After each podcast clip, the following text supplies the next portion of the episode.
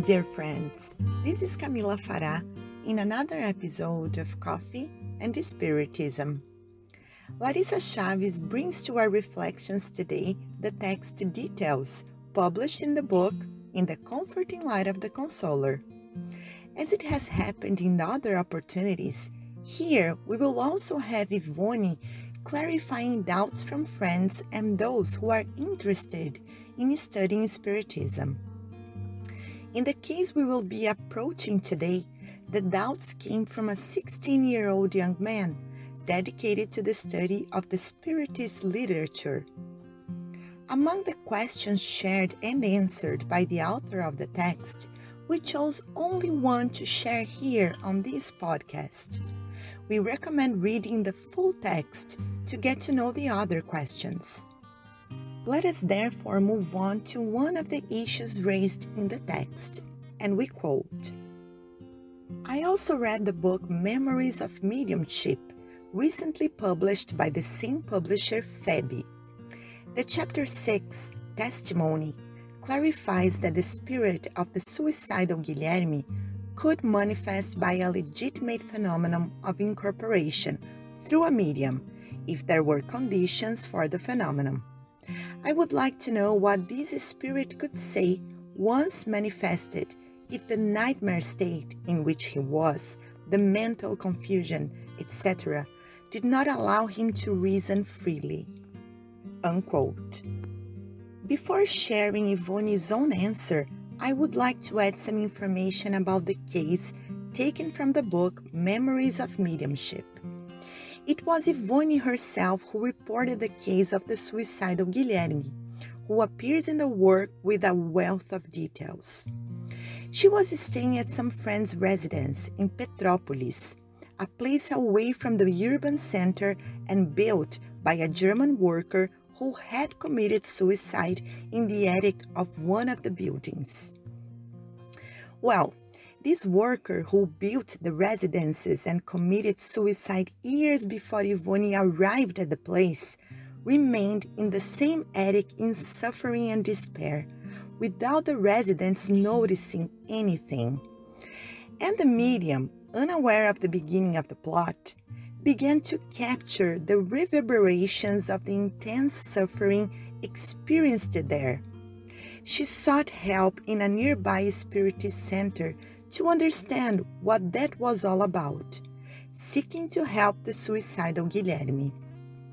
However, she did not succeed and had to deal with the situation with the help of the gospel according to Spiritism and the spirituality that assisted her. They were months of intense physical and moral suffering in which Yvonne felt incessant headaches and could have been taken to suicide had she not been anchored in fervent and sincere prayers.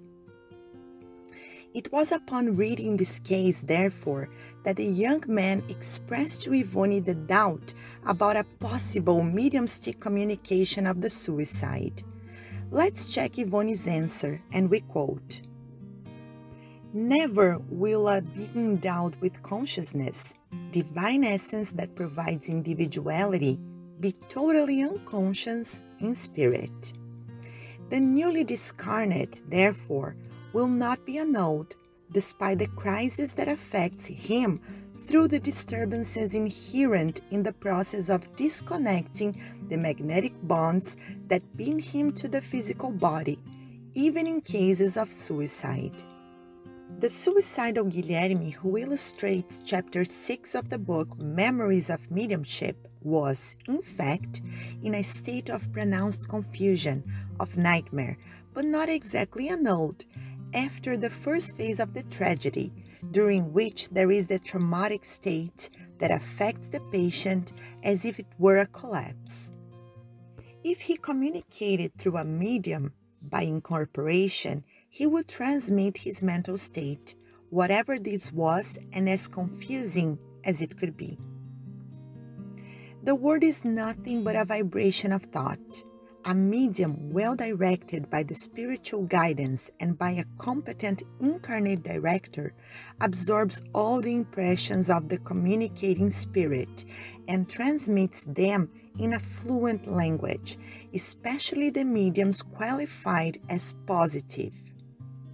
Once the vibrations of the two minds are interpenetrated by the magnetic action of the pure spirit at the service of mediumship, communication will be established and the medium can translate the real state of the communicating mind. And in fact, the practice of mediumistic phenomena, the observation of researchers, and the teachings themselves from the instructing spirits are then demonstrated. When this does not happen, it will be due to nervous or vibratory deficiency of the medium and environmental difficulties, which is not always favorable to the brightness of the manifestations. But what is certain is that this is the normal feature of the phenomenon. Unquote. So, my friends, let us look at the details of the readings that can lead us to important learning. Peace and love to you all, and until the next episode of Coffee and Spiritism.